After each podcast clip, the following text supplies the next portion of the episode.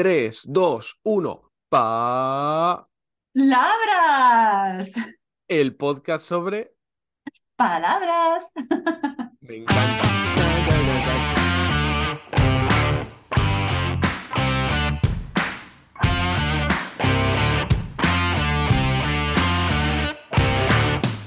Hola, hola, ¿qué tal? Soy Borja Odriozola y estás escuchando un nuevo episodio de Palabras, el podcast sobre palabras. Episodio 88 ya y hoy tengo a una invitada, a Ana.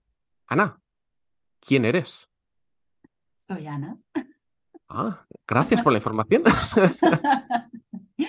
Soy Ana.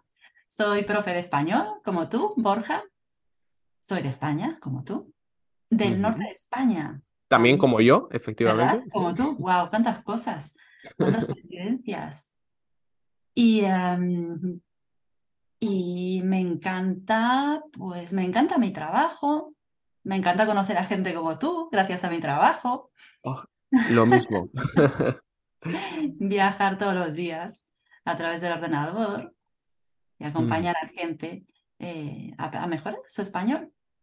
Perfecto. Y eso, tú y yo somos profes online, pero tú además haces algo muy interesante, sobre todo algo que nos sorprende, creo, a muchos profesores online, porque tú tienes un pie puesto también en la parte presencial, ¿no? Que además creo que tiene mucho que ver con la palabra que has propuesto para hoy. ¿Qué palabra es? Inmersión. Inmersión. Vale, vamos a ir, si quieres, primero a qué dice la Real Academia, ¿sí? Sobre esta palabra. Y según la Real Academia es, perdona, que he perdido aquí. eh, eh, eh, creo que haré, haré una pequeña pausa. al- Nah, aquí no hacemos pausas de nada. El caso es que la Real Academia dice que inmersión significa eh, la acción de introducir algo en un fluido, ¿no? Generalmente en agua. Podemos hacer inmersiones en agua helada. No sé si alguna vez has experimentado una inmersión en agua helada. No, pero mira, qué coincidencia. Últimamente, no sé, estoy muy friki y estoy viendo vídeos de muchos vídeos en YouTube de inmersiones en agua helada, yo qué sé, y me los pongo para dormir. Sí, que lo ves y dices, guau, qué bien me siento conmigo misma y con mi cuerpo al ver a estas personas hacerlo y pensar que, que me gustaría, ¿no? Sí, sí, y que y míralos, qué bien lo hacen. Yo, pues aquí me lo, lo pienso desde, desde mi cama. Sí, yo también he visto alguna vez de que si el método Wim Hof y demás, y digo, algún día en el futuro me gustaría haberlo hecho en el pasado, sí. Sí, sí, sí, sí, Vale, sí. pero entonces tenemos inmersiones en algún fluido, pero también tenemos inmersiones de otro tipo, ¿sí? En un ambiente, en una cultura, que creo que de eso es de lo que querías hablar, ¿verdad? Sí, claro. Em, pues sí, como tú has dicho, pues hay inmersiones em, lingüísticas, así es como se llaman. Y se tratan de pues viajar a otro país em, para, para aprender el idioma de ese país o para mejorar, eh, para mejorar tu conocimiento sobre ese idioma. ¿De acuerdo? ¿Tú has experimentado alguna vez una inmersión lingüística? Pues mm, no de forma consciente, o bueno, más bien no de forma buscada, pero sí, sí que lo, sí que lo he hecho porque yo he vivido, mm, he vivido muchos años en el extranjero, sobre todo en Suiza. Ah, vale. Sí, entonces ahí no tenía más remedio que, que realizar una, una inmersión y, y me ayudó muchísimo, De acuerdo. No, no fuiste ahí conscientemente, o sea, con la intención de hacer una inmersión controlada, más bien te, te lanzaste al agua y no te quedó otra que, que adaptarte, ¿no? Ahí. Exactamente, sí, me tiré a la piscina. Y llegué allí, cuando llegué no sabía decir nada en alemán. Bueno, mentira, sabía decir ah, ya, sí, y danke, gracias, ya está. Ah, wow. Y, y a partir de ahí, ahora sí lo hablas fluidamente, te comunicas bien.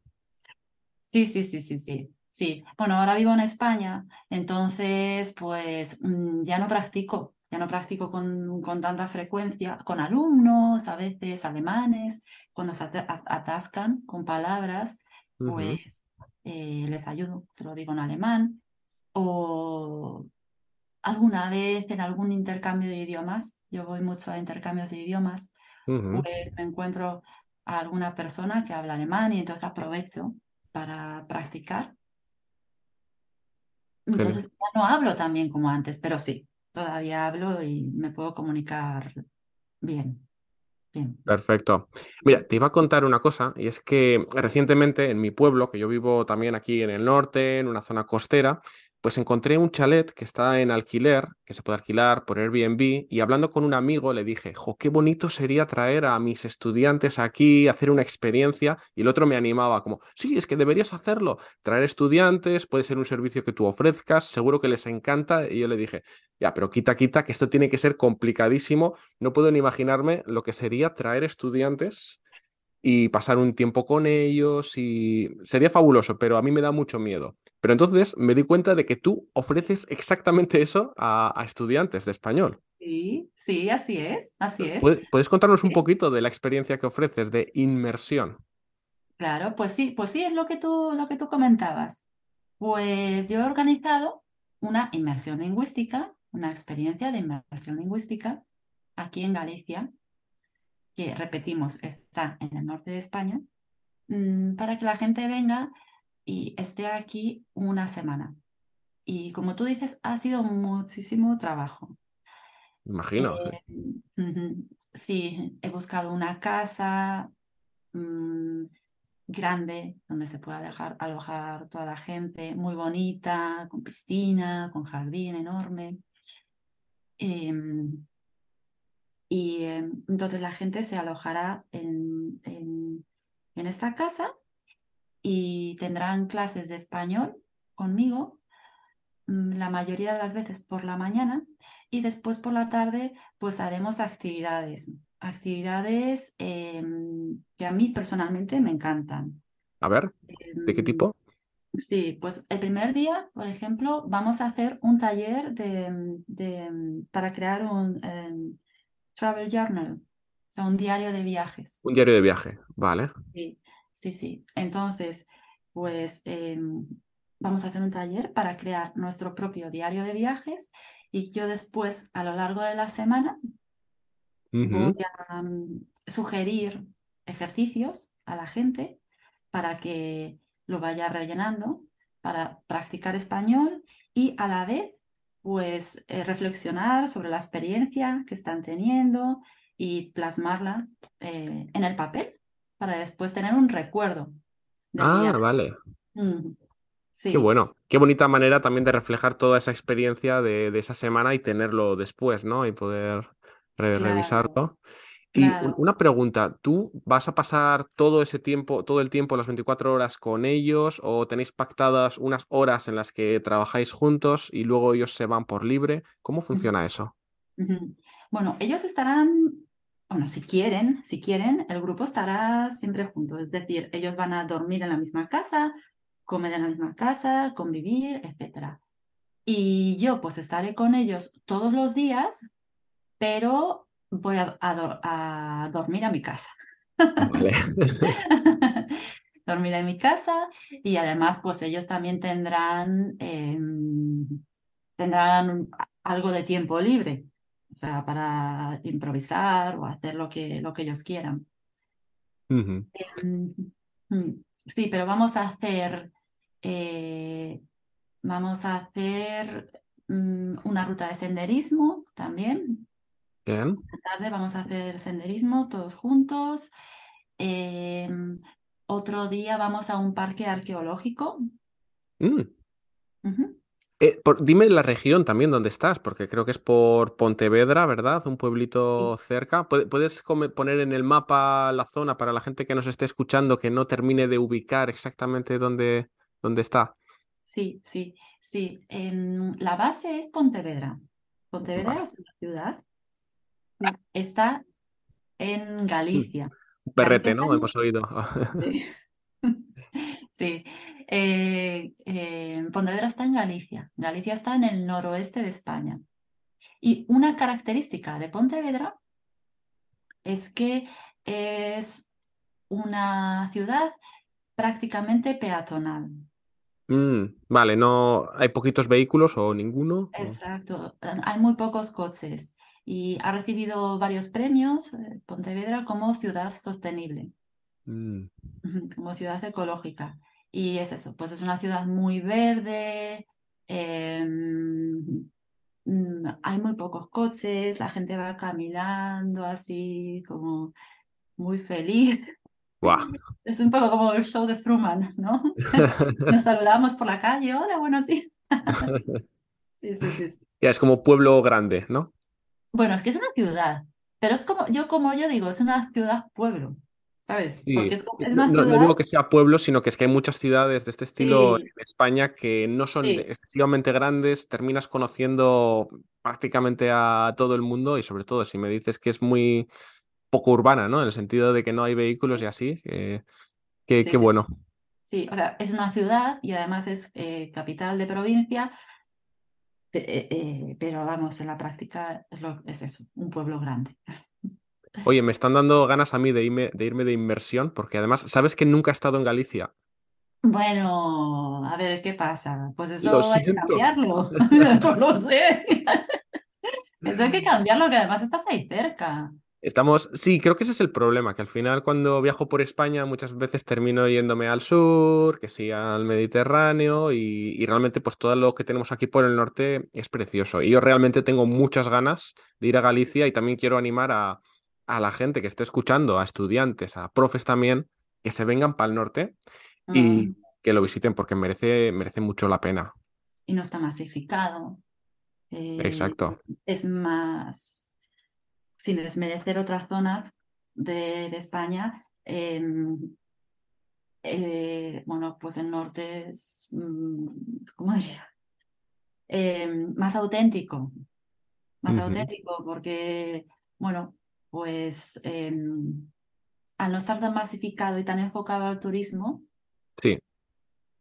pues se conserva lo propio de la, de la, de la cultura. Es verdad que también puedes irte a Andalucía y tener una experiencia auténtica, pero es verdad que puede costar diferenciar lo que está pensado para turistas de lo que es la idiosincrasia realmente de la región. Y en el norte, normalmente lo que ves es lo que hay y vas a ver a la gente cómo vive normalmente y vas a poder formar parte, especialmente si conocen el norte a través de una experiencia de, de inmersión, ¿no? En la que tú les vas a dar un contexto, les vas a permitir, por ejemplo, ¿qué otras cosas van a poder hacer tus, tus estudiantes? sí, pues hay, hay muchas, hay muchas. Eh, te he comentado ya el taller de, para realizar el diario de viajes, que después iremos trabajando en él a lo largo de la semana. Eh, vamos a hacer una gincana también Ah, vale. en la ciudad de Pontevedra, en el que, bueno, tampoco no voy a contar muchos detalles porque ahí hay mucha sorpresa, pero la idea es que pues descubran sitios que tengan que pasar pruebas y esas pruebas están relacionadas con el conocimiento del idioma español, tienen que preguntarle cosas a la gente de la calle, etcétera, para ir a la siguiente, para ir a la siguiente Ah, qué bueno, les vas a obligar de alguna manera a Sí, relacionarse a, a eso que cuesta tanto, ¿no? A los estudiantes, que es el ponerte a hablar, a practicar español.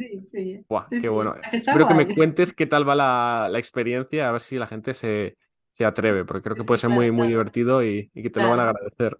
claro. Y al final, después cuando lleguen a su destino, pues tendrán un, un premio, ¿no? Genial. Claro. Entonces, eso es el primer día. Primer día comenzamos con el taller de diario de viaje, de, para crear el diario de viajes y por la tarde hacemos la gincana en Pontevedra. Así es una manera diferente de conocer la ciudad y practicar español. Em, mm, después del segundo día tenemos clases y por la tarde vamos a hacer una ruta de senderismo muy bonita. Eh, vale, y ahora no te voy a decir el orden porque no me acuerdo exacto, pero como te he dicho, otro día vamos al parque arqueológico, que también ahí tenemos una eh, visita guiada y un taller de cerámica. Bien. Em, otro día mm, vamos a pasar todo el día afuera. Vamos a hacer una excursión en, el, en la que vamos a ir a varios pueblos y varias zonas y vamos a ir a la playa también. Vamos a ir a una, a una bodega donde Mm. También nos van a hacer una, una, una visita guiada y haremos una cata de vinos. Vale, son actividades muy relacionadas con lo que realmente van a poder encontrar en la zona, ¿no? Que les va a permitir tener un acercamiento que, que si fueran solamente como turistas, pues posiblemente se Mm, perderían, ¿verdad? Exacto, sí, sí, Eh, sí. Estoy pensando también que cuando vayan a la web, a los enlaces que vamos a dar, ahí van a poder ver el, el plan completo, que no sé si estará disponible ya para cuando la gente lo escuche, porque este episodio va a estar, va a estar subido, pues esto igual lo escuchan dentro de un mes, pero bueno, yo sí animo a ver el programa completo que, que ofreces, porque la verdad es que está muy, muy chulo. Mira, Ana, estaba pensando que yo también he hecho ciertas inmersiones, algunas más voluntarias que otras, pero por ejemplo, hubo una, la primera que hice, que es que estuve un mes en Irlanda, que fui para aprender, aprender inglés y yo iba a la academia, pero luego, fuera de la academia, yo tenía mi grupito de 20, 30 españoles que estábamos en una burbuja en la que no practicábamos nada, estábamos todo el rato hablando en español. sí. Mm. ¿Tienes eh, algunos mecanismos preparados para evitar que se pongan a hablar todos en su idioma nativo? Mi presencia. Mi presencia, así con los brazos cruzados, apareciendo desde las sombras, ¿no? ¡Psh! ¡Silencio! En inglés no. Una bocina, no. Bueno, el tiempo que está, que, que estoy yo, pues claro, nosotros pues haremos actividades para, eh, para potenciar el, el- el uso de- de- del idioma español. Yo espero, yo confío en que la gente no hablará en otros idiomas. Después ya al final, por la noche, cuando yo me vaya, bueno, yo ya no sé qué pasará ahí, pero yo creo que, yo creo que el tiempo que estemos juntos, la gente hablará español. Hablará, ¿no? Hablará. Sí, hablará. Sí, se ponen a hablar en inglés o algo así, yo ya lo voy a decir ya. ¿Cómo es la- el vídeo este de esta mujer que sale? Ay, no ¿Cuál sé, es? una mujer así que dice, no, no, no, no, no, ningún, ningún morning, ni ningún Ah, morning, Nico ni Money, en español, en sí. español, buenísimo ese vídeo. tío. No, no, no, no, aquí me habla español. Mira, le puedo decir eso. Oye, puedes también poner micrófonos por la Sí. casa para asegurarte de que... No, me he pensado, voy a grabar a esa mujer y lo voy a poner así. No, no, no, no. Sí, eso. Muy Pues bien, sí, también vamos a ir en barco, vamos a visitar las bateas donde se cultivan los mejillones, de acuerdo. de. Vale, no, nunca he estado, nunca he estado en una, pero la verdad es que suena, suena chulo. Ya me llevarás cuando te vaya a visitar a Galicia. es que es eso. Mm, Sí, Mira, sí. y te iba a preguntar también, igual que hay estudiantes que contratan clases online y hay otros que nunca lo harían, Mm. eh, el tema de la inmersión, ¿qué tipo de estudiantes crees que les sacan más provecho? Mm, quienes sacan más provecho, Sí, pues gente que ya tenga una base de español.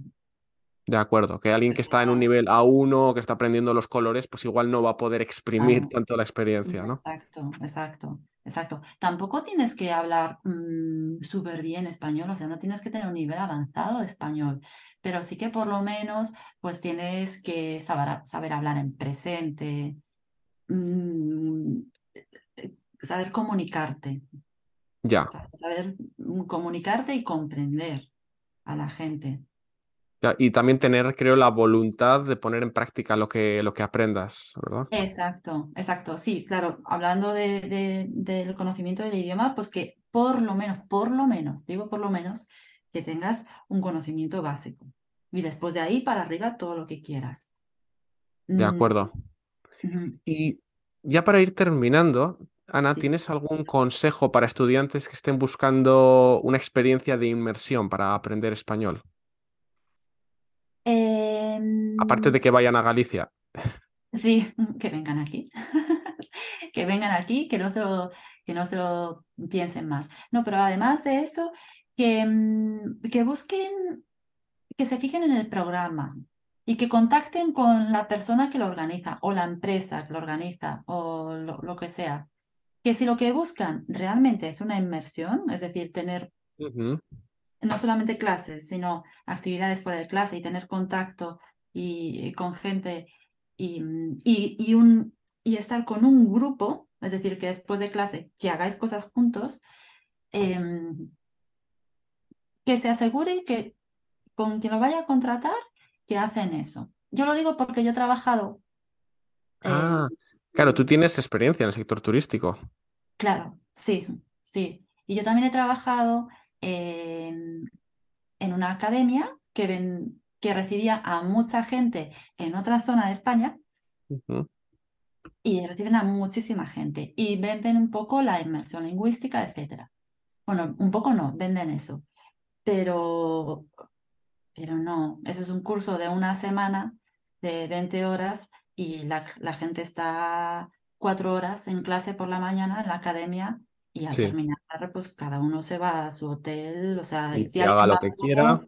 Sí, o sea, no, no tienen, no se hacen cosas juntos, ni, ya. nada. Son clases. Es que precisamente, Ana, la razón por la que te propuse que grabásemos este episodio es que me llamó mucho la atención cuando me comentaste que hacías estas experiencias de inmersión, que es que lo gestionas todo, todo tú, que tú estás detrás de cada detalle, que te aseguras que todo va bien, que acompañas a los estudiantes en las actividades, ¿no? Y creo que eso es un punto muy importante, que si ya que vas a meterte de golpe en el agua, eh, en la inversión, que la persona que te acompaña ahí hacia, hacia adentro, pues que es alguien que te, que te puedes fiar y que va a estar ahí, ¿no? Y que no, y que no se va a volver a la toalla a leerse el periódico mientras tú estás ahí en el agua.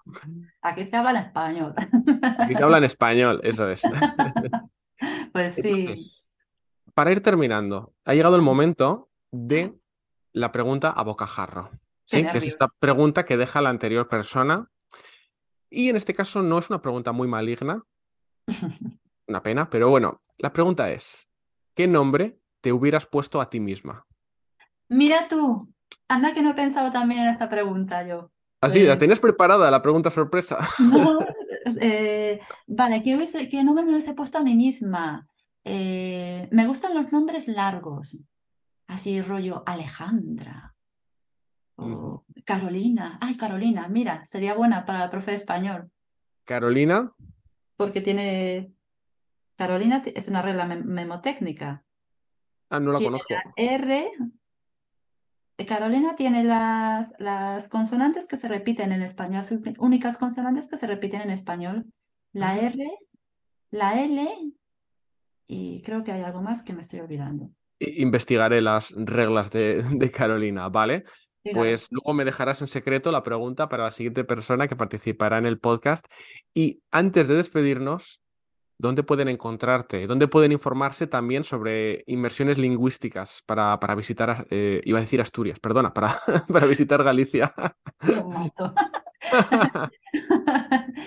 bueno, mi página web se llama Volvoreta Spanish School. Ahí está la información para el viaje. Y bueno, y, ahí me pueden encontrar. Y después también, pues me pueden encontrar en las redes sociales con ese mismo nombre. De acuerdo. Voy a dejar el enlace, aparte de tu web, también el enlace concreto de la experiencia de inmersión, que no sé si llegarán a tiempo para reservarlo, porque no sabemos cuándo van a escuchar esto, pero yo espero al menos que se queden con la, la misma envidia que me da a mí, que digo, joder, yo también quiero pasar una semana en esa casa. Así que estará todo en la descripción de este episodio. Y Ana, pues eh, un placer y muchísimas gracias por pasarte por aquí, por palabras. Gracias a ti, Borja. Qué gustazo. un abrazo. Un abrazo. Oye, que soy lo peor, se me olvidaba decirte algo importante, y es que Ana me ha dado un código de descuento para los estudiantes que contraten la inmersión desde ahí. Tienes ese código en la descripción de este episodio. No sé hasta cuándo va a estar, porque lógicamente pues, el viaje será en una fecha determinada, en junio, y además solo va a estar activo durante dos semanas. Si te interesa, vete a la descripción, vete al enlace. Nos vemos pronto. Te quiero. Un abrazo.